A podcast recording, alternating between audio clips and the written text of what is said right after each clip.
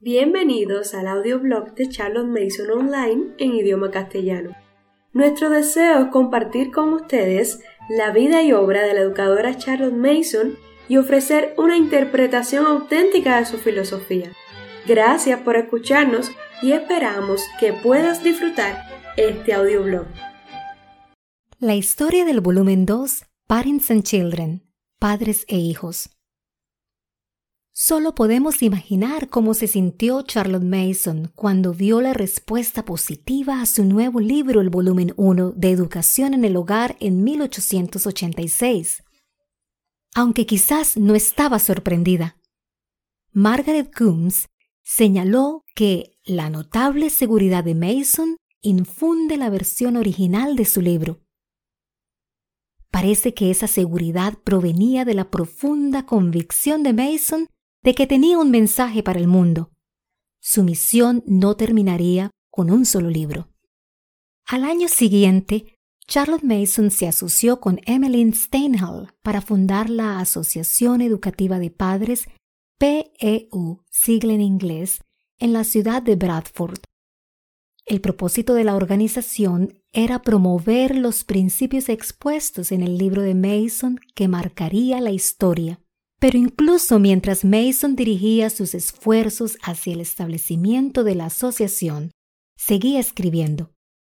En abril de 1887, colaboró con un artículo titulado Geography as a Means of Culture, la geografía como medio de cultura, en el Journal of Education, con sede en Londres. Luego, en 1888 y 1889, colaboró con cuatro artículos originales para la revista Mary's Magazine.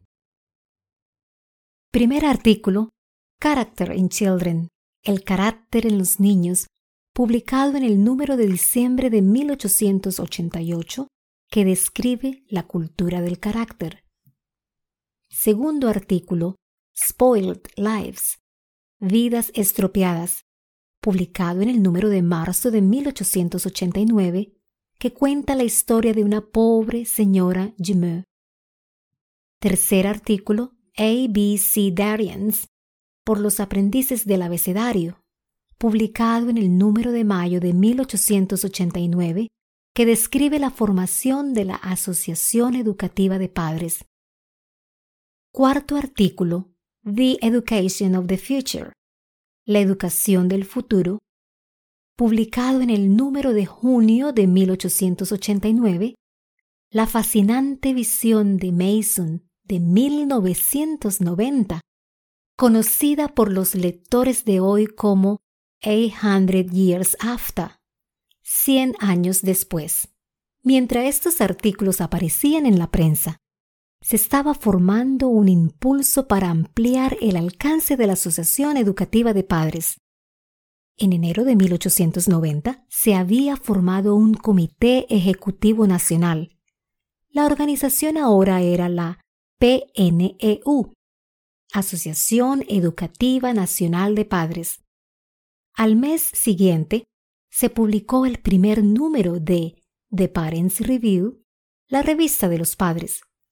Mason tenía ahora su propio vehículo de comunicación ya no necesitaba competir por un espacio en el periódico Journal of Education o en la revista Mary's Magazine. En el séptimo número de La Revista de los Padres apareció un interesante artículo titulado Parents and Children, a sequel to Home Education, The Family. Padres e hijos, una continuación de educación en el hogar, la familia. Este título revelaba la intención de Mason de no limitarse a escribir artículos, sino de escribir un libro. Sin embargo, mientras lo escribía, no lo mantendría todo en secreto. Lo publicaría un capítulo a la vez para los suscriptores de la revista de los padres. El flujo constante de artículos continuó durante varios años y culminó en la pieza inmensamente significativa titulada el Gran Reconocimiento, publicada en marzo de 1896. Con ello, su segundo gran volumen educativo estaba listo para ser compilado para imprenta. Finalmente, en 1897, nació Parents and Children, Padres e Hijos. De hecho, la primera edición de Parents and Children es un volumen enorme, con 429 grandes páginas, consta de dos libros. El libro primero se titula Teoría y el libro segundo, Ensayos de una educación práctica. El libro 1 se ajusta bastante a lo que hoy conocemos como padres e hijos. Comienza con el primer artículo Parents and Children de The Parents Review, La familia, de septiembre de 1890. Es interesante que se incluya el artículo Character in Children, el carácter en los niños de la Mary's Magazine, pero ahora dividido en dos artículos titulados La cultura del carácter capítulos 8 y 9. Se cierra con el precioso capítulo El Niño Eterno del volumen 6, número 10 de la Revista de los Padres, mientras que el posterior capítulo, Gran Reconocimiento, es en realidad el penúltimo capítulo. Así, los capítulos del libro no siempre aparecen en orden cronológico. Un ejemplo importante es el artículo La filosofía de la PNEU, publicado por primera vez en julio de 1892, pero que aparece como capítulo 23 bajo el título La enseñanza de la Asociación Educativa Nacional de Padres, parte 2. Este artículo contiene la primera referencia de Mason a la frase el gran reconocimiento, más de un año antes de su primer viaje a Florencia, Italia. El libro 2 tiene 12 capítulos.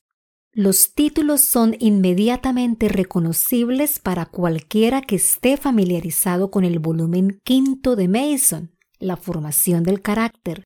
Los nueve primeros corresponden exactamente a la parte 1 de ese volumen, algunos estudios sobre el tratamiento e incluyen la historia de la pobre señora Jumeau, que aparece en la revista Mary's Magazine. Los tres últimos corresponden a los capítulos 1, 3 y 5 de la parte 2, Ensayos sobre la educación práctica, e incluyen los dos últimos artículos de Mary's Magazine, incluido el interminablemente fascinante artículo 100 años después. Tras la publicación del volumen 2, Mason siguió escribiendo. En 1904 decidió revisar sus libros y reestructurarlos en una serie. El libro 2, The Parents and Children, se trasladó al volumen 5. La tercera edición de 1904, mucho más reducida, es la que conocemos como Parents and Children, con 319 páginas, es el más pequeño de la serie final de seis volúmenes. En 1904, cuando la tercera edición fue compilada, se introdujeron algunos cambios más. Por alguna razón, el capítulo 21, Pedagogía Herbatiana, se trasladó al volumen 3, Educación Escolar, y se rebautizó con el título Un gran pedagogo. A pesar de que fue tomado de un artículo relativamente nuevo de la Parents Review, volumen 5, publicado en febrero de 1895, existe un artículo que puede ofrecer una pista de por qué se hizo esto. Además, los títulos de algunos capítulos fueron cambiados. Por ejemplo, el artículo titulado La enseñanza de la Asociación Educativa Nacional de Padres, parte 1, se convirtió en una teoría de la educación propuesta a los padres, originalmente los principios de la PNEU, y leído por primera vez en la reunión anual de 1894. El artículo La enseñanza de la Asociación Educativa Nacional de Padres, parte 2, se convirtió en el capítulo Un catecismo de la teoría educativa, ahora el tercer nombre de este documento profundamente importante. Lamentablemente se eliminó la sección nota al final del volumen, Esta nota contenía la propia traducción de Mason de la extensa cita francesa de Madame de Staël. Al comienzo del capítulo 12, La fe y el deber, la ausencia de esta traducción ha llevado a varios lectores contemporáneos de Charlotte Mason a proporcionar sus propias traducciones de esos dos párrafos para la comunidad. El volumen 2 contiene algunos de los escritos más importantes que existen de la señorita Mason. Esto fue reconocido después de la muerte de Mason en 1928 en la reunión anual de la PNEU. En esa reunión fue dicho, se ha comprobado que, incluso en los casos en que los maestros solo han leído educación en el hogar y educación escolar, esta idea aún persiste y por ello se ha instado a que Parents and Children debe ser leído también, ya que ofrece un estudio de los principios que sustentan la práctica, en mayor detalle que los otros dos volúmenes, lo cual hace que la teoría en estos dos sea más evidente. El equipo de transcripción de Charlotte Mason Poetry está de acuerdo con esta valoración. En vista de su firme convicción sobre la importancia de este libro, ellos han dado un nuevo e importante paso para colocarlo a disposición del mundo de habla inglesa, al igual que su nueva edición de Home Education. Su nueva versión digital de Parents and Children presenta estas características únicas. Número 1. La versión original inglesa está disponible para ser vista en Internet. Los números de páginas siguen la tercera edición, pero se insertan en línea con el texto para no interrumpir al lector. Esto permite la mejor legibilidad al mismo tiempo que hace posible compartir con otros en qué página se encuentra. Número 2. No contiene adiciones ni aclaraciones editoriales solo se ve lo que la propia Charlotte Mason aprobó. Todo fue transcrito directamente de las ediciones publicadas en vida de Mason. Número 3. Lo contiene todo. Toda la portada, el índice y los apéndices. Todo lo que saludaba al lector histórico de estos volúmenes. Número 4. Contiene el apéndice La Nota de la primera edición texto que no está disponible en otras versiones digitales o impresas. Número 5. Se ha desarrollado utilizando el proceso de transcripción de Charlotte Mason Poetry que ha demostrado dar lugar a transcripciones de muy alta calidad con muy pocos errores. Se quería crear un texto que se pudiera copiar y pegar con confianza. Número 6.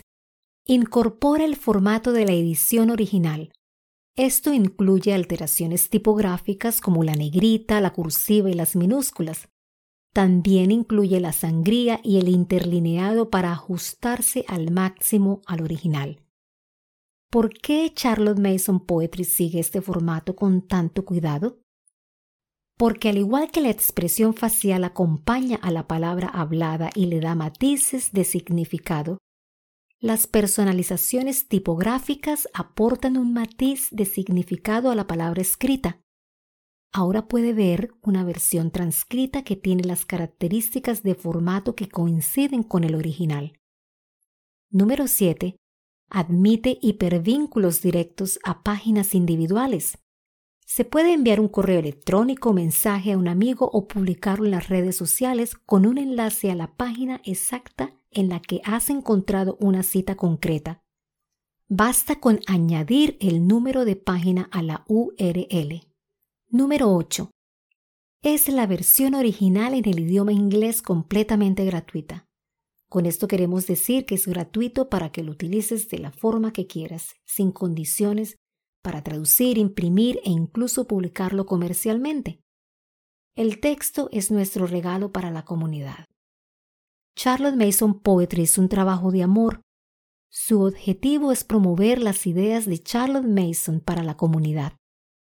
Así que esperamos que esta edición absolutamente gratuita de Parents and Children contribuya en gran medida a que estas palabras e ideas lleguen a manos de más personas. Esperamos que cada educador tenga la oportunidad de leer el estudio detallado de los principios que sustentan la práctica del método Charlotte Mason en Parents and Children. Y esperamos que este regalo a la comunidad nos acerque un poco más a ese ideal. Este artículo fue escrito por Art Middlekauf en mayo de 2020, traducido por Silvana Secoto, voluntaria de Charlotte Mason Online y leído por su servidora, Nat Layton. Si deseas formar parte como voluntario de Charlotte Mason Online en las áreas de traducción, corrección de estilo, grabación, edición de voz, manejo de página web, visita nuestra página web charlottemasononline.org y haz clic en la sección de voluntarios. Si disfrutó escuchar este artículo, le animamos a que deje sus comentarios al respecto en nuestro sitio web o en el podcast de Charlotte Mason Online. Este audioblog es hecho gracias a la colaboración de voluntarios alrededor del mundo. Gracias y hasta la próxima oportunidad.